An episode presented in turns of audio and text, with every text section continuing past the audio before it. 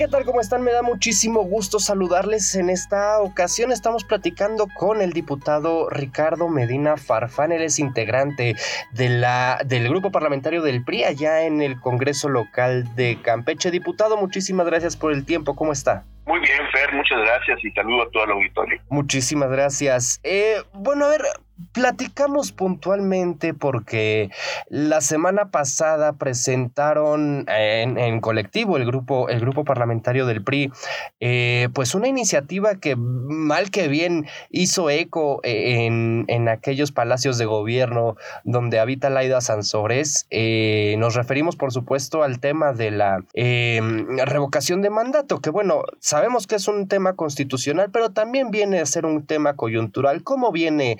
Este, esta propuesta, diputado? Exactamente, tal, tal y como tú lo señalas. Por principio hay que tener claro que eh, esta figura de la revocación de mandato es hoy un derecho reconocido en la Constitución Federal. Ya años atrás se, incluyó esta figura a nivel eh, federal, a nivel nacional, y ahora lo que estamos haciendo es llevándola también a lo que es nuestro cuerpo jurídico en el estado de Campeche. De hecho, cuando se hace la reforma a la Constitución Federal, se establece la obligación para que todos los estados en un rango de tiempo hicieran las adecuaciones a sus respectivas leyes, a sus respectivas constituciones estatales, para incluir esta figura también en cada una de las entidades. Ese plazo venció en el 2021, en junio del 2021. Y, y, bueno, pues algunas entidades lo cumplieron a tiempo, otras no lo habían cumplido, de hecho, estamos hablando de que son 14 estados los que todavía no han eh, incorporado a su respectiva legislación la figura de revocación de mandato. De tal suerte que, pues, de entrada ahí tenemos, pues, eh, una, una, este, un compromiso, ¿no? Precisamente estos 14 entidades de ver que se cumpla finalmente con la ley. Pero también, como bien señalas, creo que este era un momento en que se está viviendo en Campeche especialmente particular porque la condición política en el Estado, la situación particular que se vive en la entidad, ¿no? Pues yo creo que amerita que podamos tener no solamente este derecho ciudadano reconocido, sino eventualmente hacer uso de él, ¿no? Respecto a que, pues bueno, hay una serie de inconformidades de la sociedad en muchos aspectos de lo que la ciudadanía pues antes valoraba mucho como era por ejemplo su seguridad, ¿no? Y hoy en día la seguridad en Campeche ha sido trastocada, está en una situación muy lamentable donde hemos estado viviendo en los últimos meses una ola de violencia que nunca antes se tenía referente y que ha dañado y lastimado mucho a la sociedad campechana. Entonces, creo que por esto hoy más que nunca representa esto una no solamente oportunidad de cumplir con la ley, pero sobre todo de darle una herramienta al ciudadano para pues expresar finalmente su inconformidad, su insatisfacción respecto a cómo se puede estar conduciendo un Estado. Claro. Diputado, a ver, estamos hablando de que son Baja California Sur, Campeche, Chiapas, Coahuila, el Estado de México, en fin, 14 entidades que no han acatado este ordenamiento constitucional. Eh, entre ellos, por supuesto, eh, figura Campeche, Chiapas, en fin. Eh, ¿A qué obedece o, por qué, digamos, llega tan tarde este, este pronunciamiento de parte de, su bancada? Particularmente digo, por supuesto que eh, hablando en términos generales, pues ni la oposición ni Morena hizo lo propio, eh, pero ¿por qué llega en este momento? Mira, la verdad que yo lo que te podría hablar es de, de los que son nuestros actos, ¿no? ¿Por qué no lo hicieron antes otros diputados de cualquier otro grupo político? Pues, pues habrán tenido sus propias razones. Yo creo que esto a veces finalmente, sobre todo cuando se ejerce el poder, bueno, pues es algo que se piensa a veces, ¿no? Evidentemente. Cosa curiosa, si tú checas los 14 entidades que están pendientes en, en cumplir con este mandato, eh, si mal no recuerdo, 12 de ellas son precisamente gobiernos que, que hoy se encuentran dentro del partido de Morena. y, y, pues evidentemente eso es casi como que un poco contradictorio porque finalmente esta iniciativa fue algo que de otra manera ellos han visto bien en, el, en otros ámbitos, ¿no? en el ámbito federal particularmente.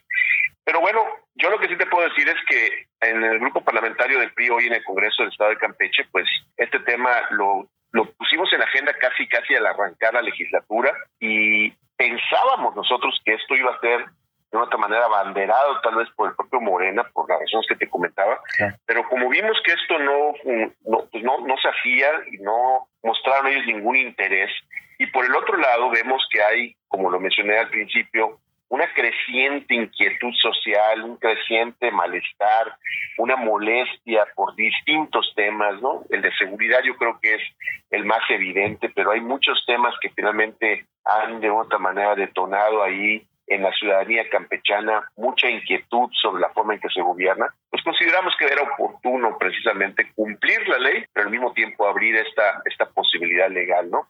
Por eso es que eh, como parte del acuerdo que tomamos como grupo parlamentario, lo presentamos los ocho diputados integrantes de la fracción del PRI y bueno, pues ahora lo que sigue para nosotros es darle seguimiento en el proceso legislativo justamente a, ese, a ese apartado iba. Eh, a ver, en la, en la, nota que publicamos en, en fermoctezuma.news recordamos que actualmente el Congreso del Estado se conforma con 35 integrantes, 16 son de Morena, 9 de Movimiento Ciudadano, 8 del PRI y 2 del PAN. Entonces, estamos hablando de que para habilitar, eh, bueno, aprobar esta, esta reforma constitucional eh, del Estado se requieren por lo menos 24 votos. ¿De qué manera se está trabajando esa ruta legislativa en el Congreso, diputado?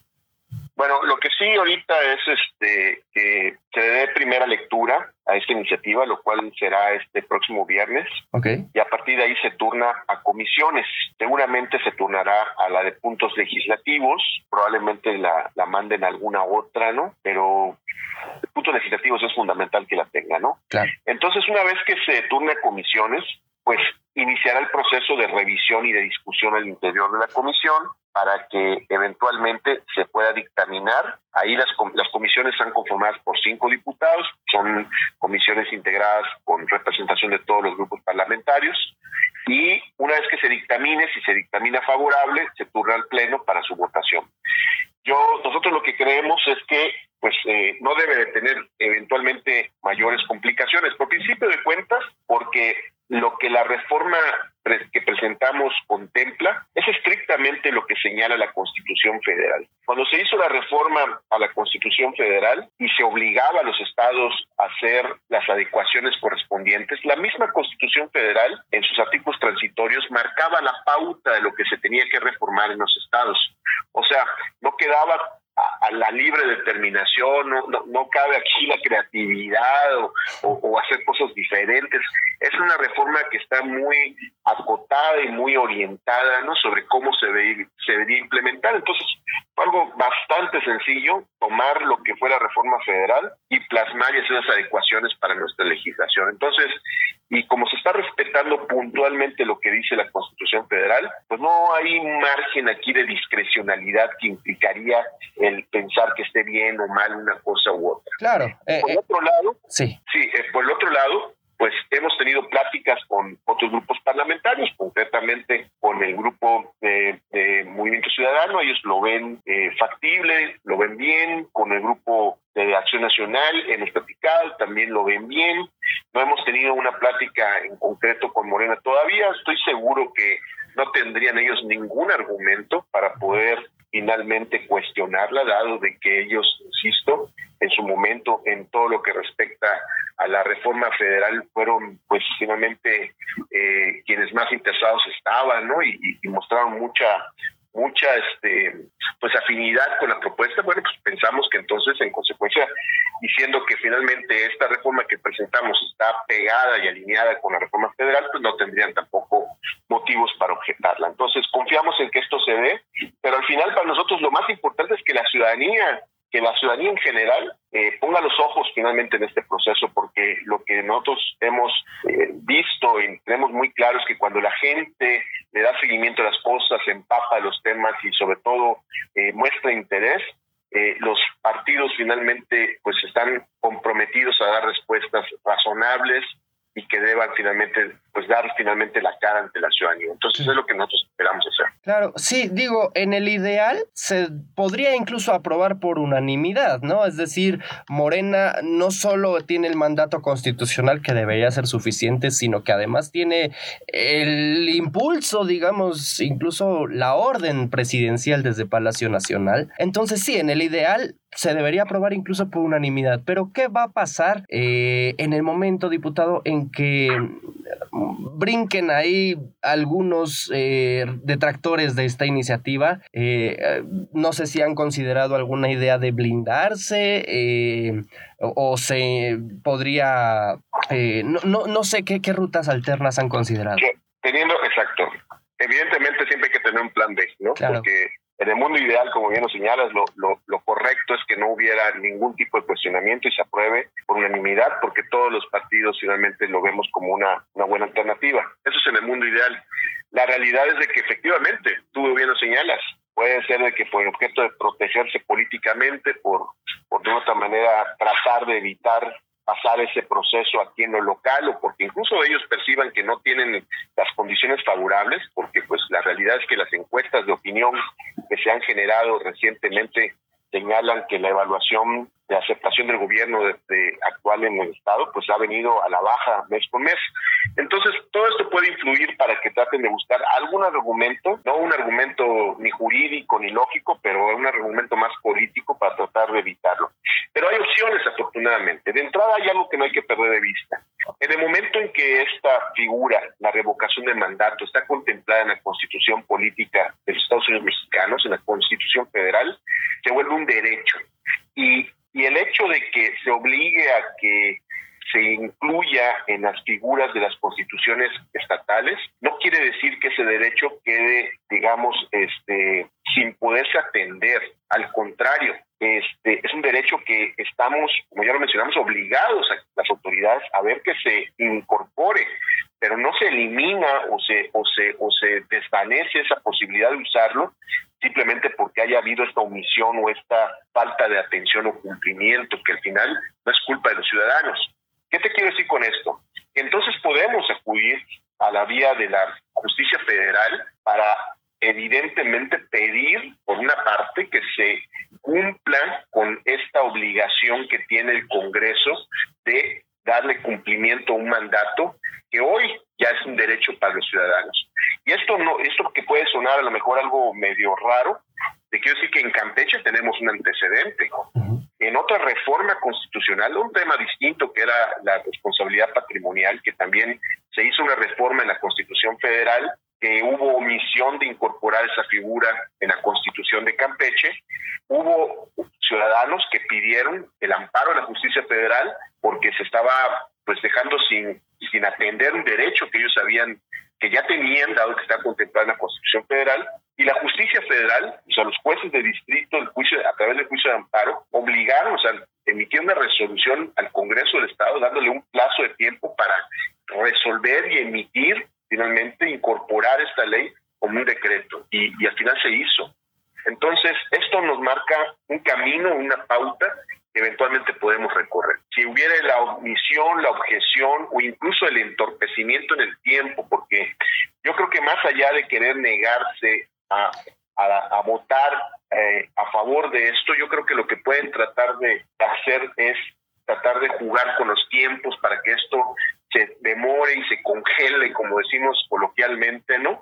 Y con esto no pase. Pero entonces hay caminos y hay vías como esta que te estoy comentando que se podrían utilizar eventualmente.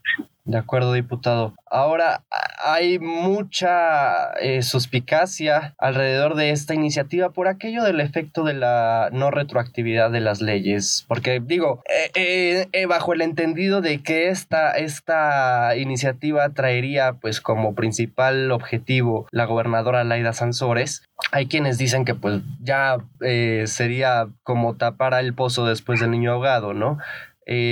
¿Sería de esta manera?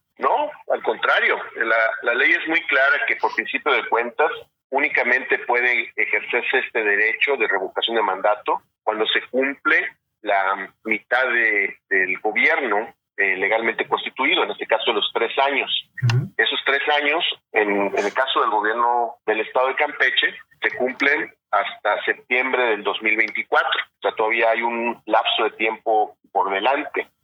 De tal suerte que nosotros tendríamos prácticamente todo este año para poder, de una otra manera, aprobar esta iniciativa y que en todo caso pueda entrar en vigor de manera inmediata y aplicarse con este mismo con este mismo en este mismo gobierno que se está desarrollando. Creo que sería eh, más allá del interés del gobierno de que no se le aplique, más importante velar y cuidar el interés del ciudadano de poder ejercer un derecho ya reconocido en la Constitución Federal y que y que de no hacerlo finalmente en este momento, pues no, pues evidentemente se vería pues vulnerados sus derechos que ya tiene, con los que ya cuenta actualmente.